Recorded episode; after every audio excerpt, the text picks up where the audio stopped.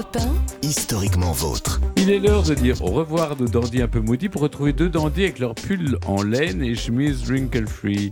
David Castel-Lopez, je parle de vous là, on parle à montagne avec vous puisque vous nous racontez les origines du casque qu'on met sur la tête des enfants qui vont au ski. Tout à fait. Hein, Pour éviter qu'ils se prennent... un- Ouais, éviter le décès. Et même les adultes maintenant. Et même les adultes. Oui, maintenant. maintenant, oui, oui. Mais avant ça, comme chaque jour, mes aïeux qu'à l'époque, aujourd'hui, on parle gastronomie et vin, surtout avec vous, Olivier Pouls. On remonte au XVIIe siècle pour découvrir, Olivier, comment la bouteille a révolutionné l'histoire du vin? Euh, la dernière fois que David Castello-Lopez m'a invité chez lui, il m'a fait un grand honneur, figurez-vous. Alors, tout fébrile, il est sorti de sa cuisine, hein, vous voyez la, la scène, et tel les saintes reliques, euh, il m'a sorti un trésor qu'il conservait depuis très longtemps. Bah, J'imagine dans l'attente d'un moment ou d'une rencontre digne de le partager, ce qui est enfin arrivé, donc. Et ce trésor inestimable à ses yeux n'était autre qu'une bouteille de vin. Alors, d'une noble appellation quand même, hein, c'était un Gevrey Chambertin, Oui. et d'un grand millésime d'âgé de 20 ans, un peu plus de 20 ans même, c'était en 1999. Excusez-moi Stéphane, on est d'accord, on n'a pas été invité, Non, bah, ok, la bouteille était trop petite peut-être. Alors, sûr.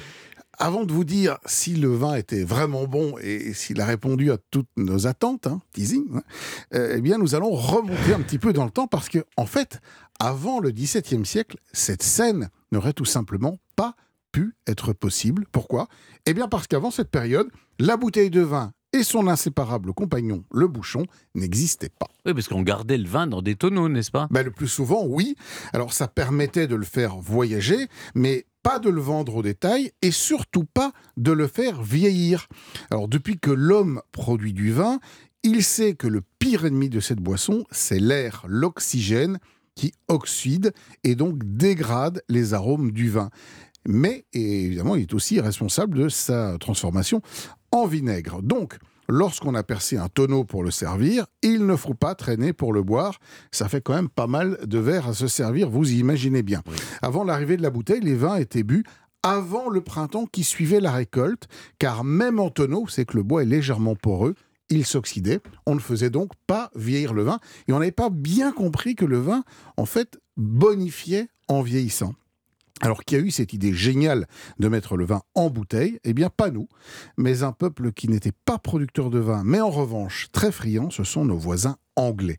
La technique de fabrication du verre, en fait, est connue et maîtrisée depuis des siècles, et certains vins ont déjà eu le privilège euh, d'avoir une bouteille pour écrin, mais il s'agit d'un verre qui est beaucoup trop fin, beaucoup trop délicat et fragile pour le transport. Il est de surcroît beaucoup trop cher au début du XVIIe siècle, c'est la révolution industrielle de la verrerie en Angleterre qui va tout changer. En fait, les verriers sont contraints d'économiser le bois, qui est précieux pour construire des bateaux, et donc de trouver un autre combustible pour leur four. Ils vont se tourner vers le charbon. Et ce dernier présente un avantage majeur. Il permet de monter à des températures beaucoup plus élevées et donc de fabriquer un verre plus épais et plus solide, un verre qui d'ailleurs à l'époque est noir.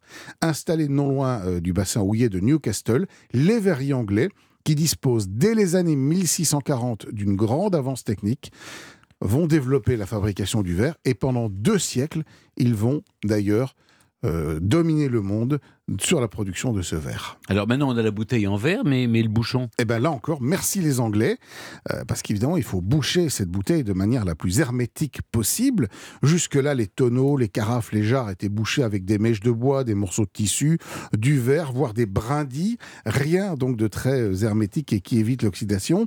Le liège pourtant est connu depuis l'Antiquité pour ses qualités, mais il a été oublié pendant de nombreux siècles, avant donc que nos amis anglais ne redécouvrent son intérêt au début du XVIIe siècle pour boucher, notamment d'abord les flasques euh, des produits euh, pharmaceutiques et ensuite pour les bouteilles de vin. Le combo bouteille-bouchon est donc une révolution qui va se répandre partout dans le monde viticole.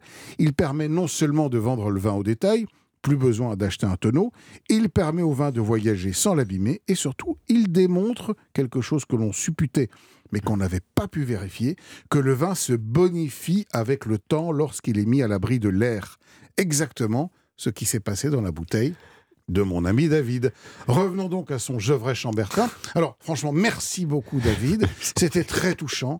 Mais j'ai quand même quelque chose à te dire. On ne conserve pas 20 ans une bouteille debout dans sa cuisine. Il y a des règles à respecter. Ah bon, Et il la était debout dans cave- votre cuisine Et la cave, pour ça, est quand même un bien meilleur endroit. Alors, pour terminer, petite question et petit fun fact. Pourquoi la bouteille de vin, en l'occurrence celle de David, fait 75 centilitres et pas 1 litre? Parce que Parce qu'on ne 75 savait pas centilitres, les fabriquer. ça ne correspond à rien. On ne savait pas les fabriquer euh, Non. On n'avait pas le moule euh. Non. Euh, c'est une ancienne mesure. C'est le moment où les on, commence c'est à à être. cause des euh, Anglais. Et évidemment, c'est à cause des Anglais. Parce que les Anglais, un tonneau faisait 50 gallons, soit 225 litres. Ils en tiraient 300 bouteilles, soit 75 Ah. centilitres. Et puis pour ceux que ça passionne, je renvoie à l'excellent livre de Jean-Robert Pitt, La bouteille de vin, histoire d'une révolution, chez Texto, qui raconte tout ça et plein d'autres anecdotes au sujet de la bouteille. Jean-Robert Pitt, c'est la famille de Brad Pitt Non, je Je crois qu'il y a un peu. Merci beaucoup, Olivier. Est- mes aïeux. Quelle époque Il, Oui, est, il- il est gentil Olivier parce qu'il il le dit pas, mais enfin il était quand même pas, pas bon, hein, le vrai Jean Bertin. c'est bien. 1999. Une bouteille qui a attendu 20 ans Mais pour c'est vous ça, il l'a qualifié, de- buvable, franchement buvable. quoi. Ce qui n'est pas l'objectif quand on a gardé un Gevrey Chambertin pendant un c'est vous, voyez, David, si vous nous aviez invité avec Stéphane, Bah on oui. aurait dit qu'il était bon. C'est ça. Merci, Olivier.